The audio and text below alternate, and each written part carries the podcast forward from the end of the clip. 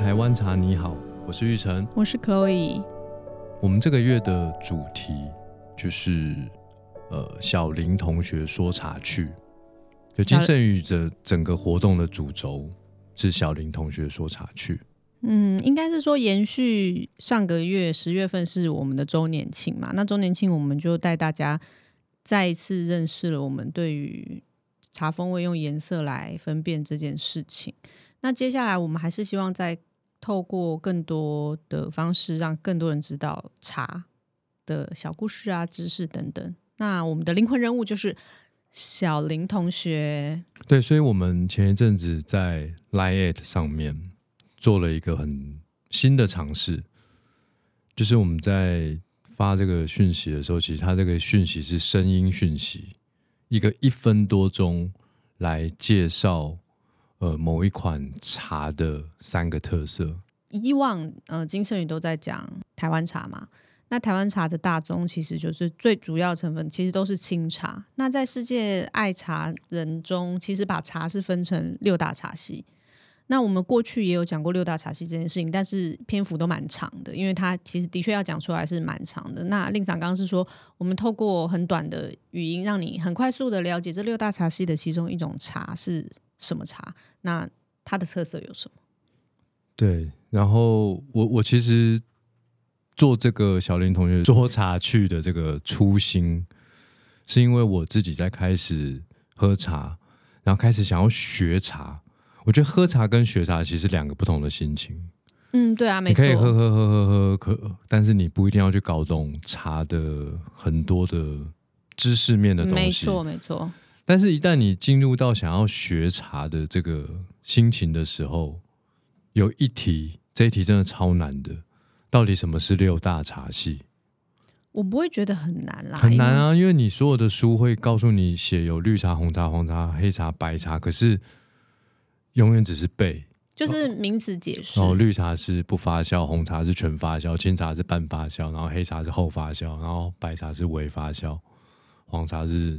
什么轻轻发酵什么之类的，就是你你只能去背当时的学这个六大茶系，然后把这个后面的这是什么发酵背下来，你知道花了我很多年的时间。然后我从小到大的学习，我发现只要是要硬背的，那个学习方式一定是不好的。我我觉得令赏想要说的意思应该是说，因为过去的就是资讯传递不是那么发达，所以你可能拥有的就是书本啊，或者是一些茶行的老前辈讲的知识，那你就只能硬记嘛。因为说实话，虽然是六大茶系，但你在台湾要容易喝到的。喝的全也不容易，所以你一开始可能接触的就只有几种茶，那你就用听的而已啊，因为毕竟你也就是门外汉嘛，就是哎、诶我现在喝到的是光搞懂台湾茶就是清茶系就就很复杂了，然后又突然冒出来黑茶、白茶、红茶、绿茶，你就觉得说我的天啊，那到底是什么？对啊，你看像我们文组的学生，我根本就不知道为什么茶跟发酵到底有什么关联。我也是文组的学生，但我知道，我我到我到很后来有一天就我告诉我自己，我不能再用背的，我我我一定要去搞懂背后的这个，你可以说是化学的一些原理好了。对啊，发酵就是化学反应，对对对，我才知道说哦，原来这个一棵茶树，你把它叶子摘下来，它叶片里面是有酵素的。嗯我根本不可能联想到这种事啊。嗯，但我后来就是深入的研究，我才知道说发酵一定要有酵有有酵素。那所以其实大部分的生物身体里面都是有酵素的，人当然有啊，就是都有，不是大部分，那大是部分都哦有，有，是不是？对，嗯你看可以何以见得我就是文主的。嗯然后酵素，如果我们说绿茶是不发酵，那我们是不是要杀死所有的酵素？对啊，所以绿茶就是茶叶一采摘下来之后，立刻把它所有的酵素破坏杀死，停止它的发酵，然后它就不会发酵啦、就不让它因为开它始没有啊发酵、啊，就让它没开始嘛。对啊，然后当我懂了这一 part 的时候，我就觉得哇，太神奇了！原来把叶子的酵素全部的破坏掉，那个叶子竟然可以永远是绿的，嗯，冻龄嘛因，为我们一开始接触绿茶都是日本绿茶，大部分绿茶的大宗也是从那里啦。对啊。然后你看，你从日本这样买了茶叶，然后坐飞机回到台湾，然后打开来喝，喝个两三次，可能就忘记它了。然后你一年后、两年后再把它打开来，茶叶还是绿的哎、是啊，可是你有没有想过一件事？如果我现在有一棵茶树，啊，不要不用茶树，就你家门口有那个行道树好了，叶子从树上掉下来，明天去看，后天去看，叶子就黄掉了。对，就是它已经就是发酵了嘛。对啊，所以我我我第一次理解绿茶的这个破坏酵素之后的那个功能，我就说，那我们人人都应该拿去把身体的酵素都破坏掉，我就可以青春永驻了。那你就死了，因为茶叶就是茶树摘下它就死了啊、 怎么会把人的酵素破坏掉？它就不行是一个很厉害的冻龄的技术。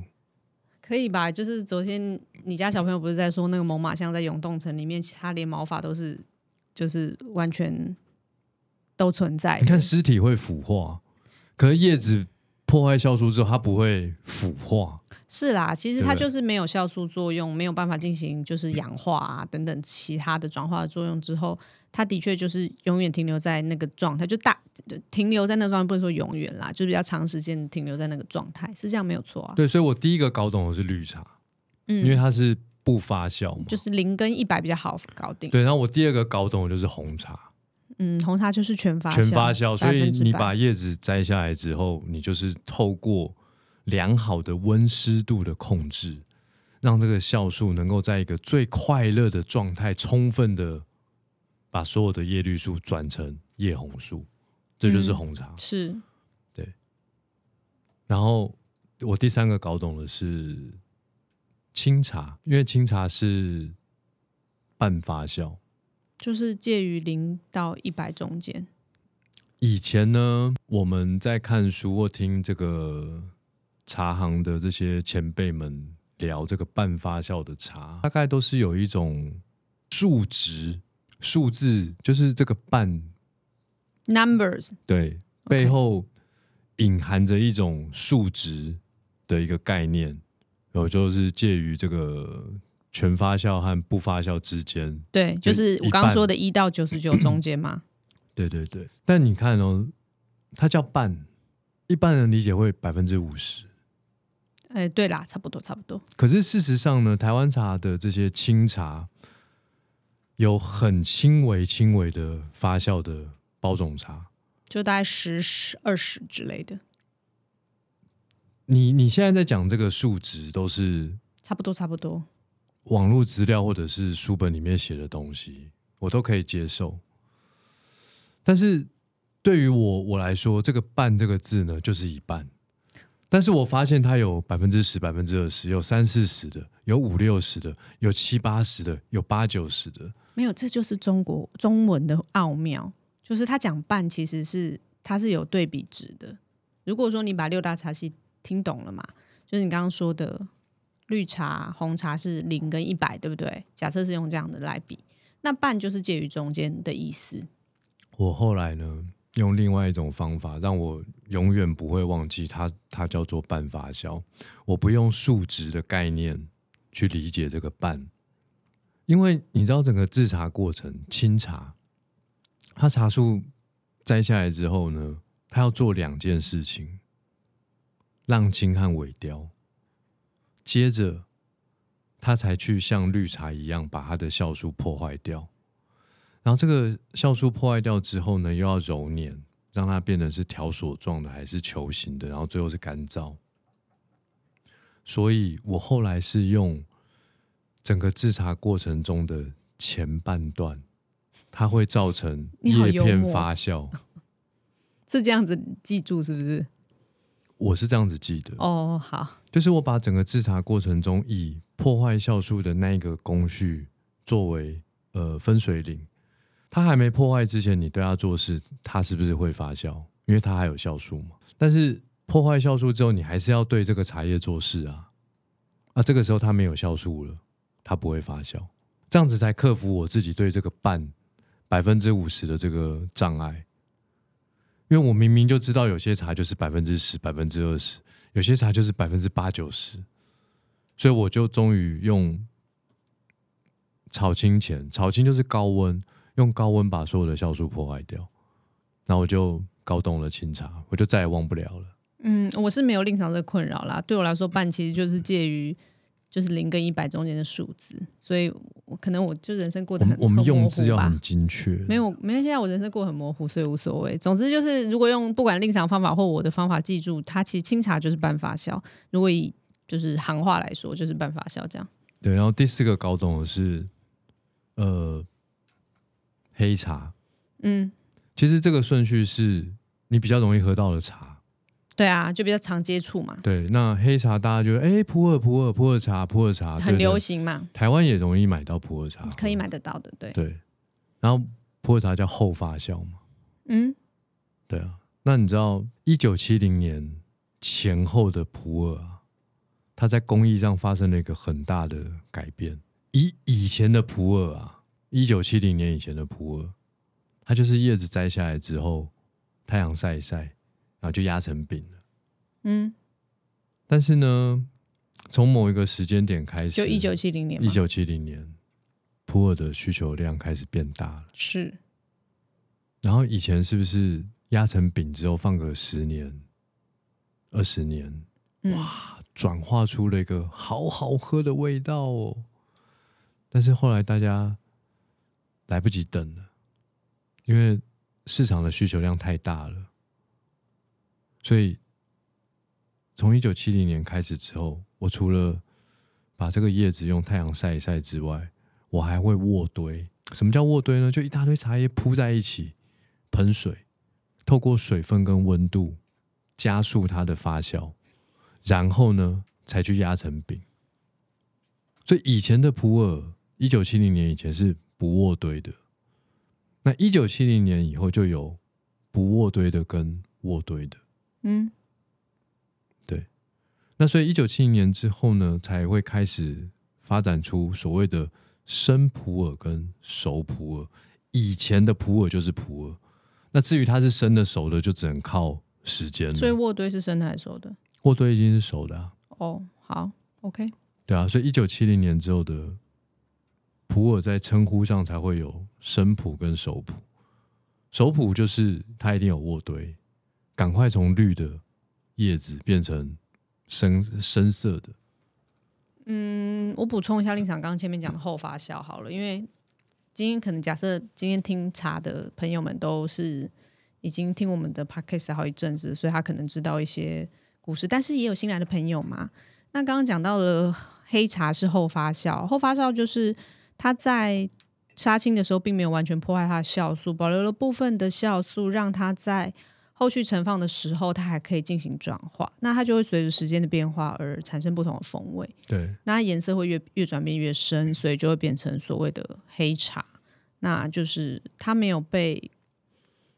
酵素没有完全的被破坏，它还存有一些酵素，所以它会不断的陈化。对，可以这这样讲是以前的，一九七零年以前所有的是普洱这样，是但是因为后来真的大家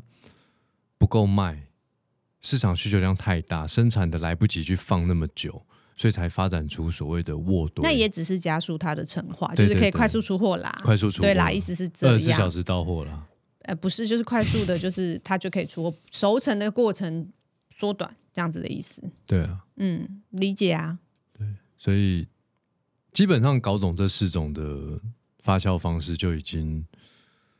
哎，很强了。可以当做茶叶小达人了，因为另外两种茶呢，很很难，在我那个年代很不容易买到。就茶叶小达人，如果你可以讲出这四个故事，在茶余饭后的时候，你就会变茶叶小达人。对，嗯，对，另外两个就是白茶跟黄茶嘛。啊，在我们那个年代，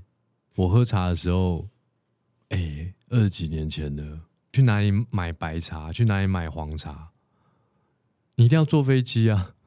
你一定要离开台湾，你才买得到这两种茶。因为比较少啦，对，因为很少、啊，因为没有在台湾就是清茶为主啊，也有一些绿茶、一些红茶，但大部对分啊，就那是清当茶然。，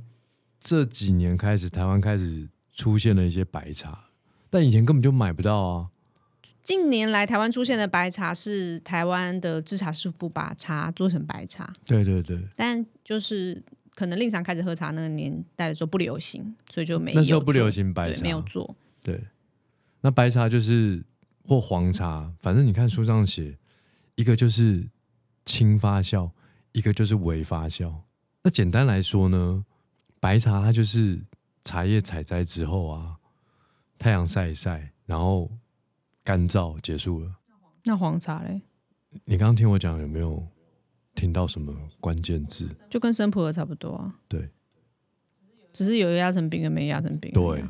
我是不是好聪好明？聪明。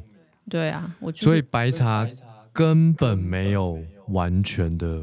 破坏它的酵素。嗯，听起来是这样没对错，。所以所以你知道我，我有时候觉得那个“六大茶系”这个字，真的是不知道哪一个人发明的。他一定是一个很有地位的茶人，然后写了没有是那个是有历史性的，应该是说，可能以前那个他在发明“六大茶系”这一个词汇的时候，那个时代是长的。以前没有六大茶系，以前这种六种茶的做法一定是存在的，但是是没有人去分类不它会有嘛。人去称呼这全部叫做六大茶系。其实我觉得，其实这就是一个历史的演进的过程中，就是总是会有人去做一些分门别类的事嘛。那反正我们分门别类就是帮助你好记忆。那我觉得你到底要不要把白茶跟生普，就像你说的，一九七零年后才有所谓的生普洱嘛、熟普洱这样的差别嘛。所以我觉得也不用那么细究。总之就是白茶就是对它处理的事情是最少的，所然以后白茶严格说起来，它也会后发酵啊。是它也会发那酵你。知道绿茶是什么吗？不是黄茶，我要讲黄茶。黄茶是这个世界上最少最少的茶，太少人做黄茶了。为什么？你知道黄茶，它基本上就是绿茶。嗯，茶叶摘下来之后呢，它就立刻用高温破坏了它所有的酵素。但是呢，它又拿把茶叶拿去渥堆，可是破坏它的酵素，照理来说它就不会有渥堆还是会茶叶会变黄绿哦，那它可能不是靠酵素，就是温度，就是让它的那个氯转化成，可能是别的作用，让它变成黄黄的这样子。对啊，啊，你要把它变黄，你干嘛还把它所有酵素破坏掉？这就是我没喝过黄茶，所以我也不知道为什么它要做那样一，定有好喝的，它才会或是存突然存在有在这一个个人世突然界发上现了，哦，我这样做很好喝哎，然后那区那个地区就很流行这样子，可能有的时候也不一定是为了好喝，应该是说、呃巧合不小心。绿的东西，绿茶它毕竟鲜味还是比较容易流失。但如果我把这个绿的这个茶呢做完了，把它焖黄，它的这个外观上的保存我不相信，是哦我觉得比较像是可能是美丽的误会之类，像东方美人那种事情。真的，我下次一定要有机会去拜访黄茶的去产地，对，然后一定要买很多厉黄茶厉害嘛的黄茶回来，然后在我们的金盛宇永康店开一个那个黄送茶分享会，对就送就就好大了家。喝，对啦，的确，因为它现在真的也商业市场上可能也没有什么在炒贩售作，不起来。因为太也产量也太少了，可能也喝起来没有什么很明显的特色吧。也许啦，没喝真过的我们没有办法评断它，但是就是说，以我们生活在台湾来说，的确最方便取得的就是清茶嘛，所以因为台湾是以清茶为主，对，就是当然有很多人会说就是乌龙茶嘛，对啦，我们模糊一点说，其实就是那个意思。但是就是说，大家应该要多多认识清茶这个茶品，因为它就是半发酵，然后是台湾大概百分之九十的其实茶都讲是六大茶系一个更值得把它编进去的分类，可能不是黄茶，而是花茶。是，因为花茶在这世界上的产量其实很大很多，我们可以这样讲好了，就是我们今天把六大茶系这件事情当成是一个分门别类的方法，但是如果说要把花茶放进去，那么刚刚前面讲的五，或是加上甚至是黄这六个，它可以用发酵的程度或方式来分辨它的不同。但是如果把这个第七个加上去变花，其实它就跟发酵没有那么绝对的真的。当我们把花茶放进去的时候，我们就凑齐七颗龙珠了，对啊，我们的愿望就会实现了。七颗龙珠是愿望会实现的意思吗？你不知道七龙珠的故不事是吗？阻止娜美克星爆炸吗？不是不是不啊是，哦，因为我看每个人的心愿不同我。印象中，我小时候看《七龙珠》，就是纳美是纳美克星嘛，纳美克星要爆炸，但爆炸一个礼拜都还没爆炸。他说再三十分钟，纳美克星就要爆炸了，究竟什么什么什么会发生什么事呢？然后就然后三年后他都还是没没有爆炸，对对对对，对对，就是还《七龙珠》的那个主角叫什么名字啊？悟空，悟空，就一直还是在处理一些什么事情之类的。霹雳星球爆炸了，那个不是、欸那另一个，对对对，那是是霹雳猫猫，。对，七龙珠，好七龙，OK，珠，七是个很好的数字啊，北斗七星啊，七龙珠啊，七龙珠七就是跟匹北狼斗。永远不回头。为什么一直提那么有历史感的不事？管天有多高，好了，你还是陈奕迅好了，我觉得。如果那两个字没有，其实我觉得你不要。唱情歌，你唱一些动感的比较好。因为你上次澎湖那一集，你唱那个《浮夸》，我当下听觉得嘖不怎么样，但后来我回去回听的时候，觉得哎呦不错嘛，这样子真的假的？真的、啊、就觉得很惊艳哎、经验，你用经验不是 Impressive 不用惊惊喜吓哦惊吓我当下不是有点惊吓嘛，但我回去的时候觉得很惊艳，我觉得很好，是哦。所以我鼓励你多多唱动感的歌曲。躺在病床上，动也不想动，看着荧幕上的脸孔。我觉得你要有唱那陌个生，人出现不够一分钟。嗯，好吧，这还可以。我回去回听看看的时候，看会不会觉得 比较惊艳一点。是以上就是今天令赏对六大茶系的一个另外一个角度的解释。对，那加上了花茶之后就是七龙珠了。可是你花茶没讲什么耶，嗯花茶我们可以留到下次讲啊，可以啊，就是下次可以再来聊聊，跟大家因聊为花茶可以以聊的东西很多啦。是没错，，对啊，因为它跟花有关嘛。不同的花法。好，OK，那就是希望期待下次令赏对于花茶的分享。以上就是今天的节目，我是玉成，我是 Chloe。下下农。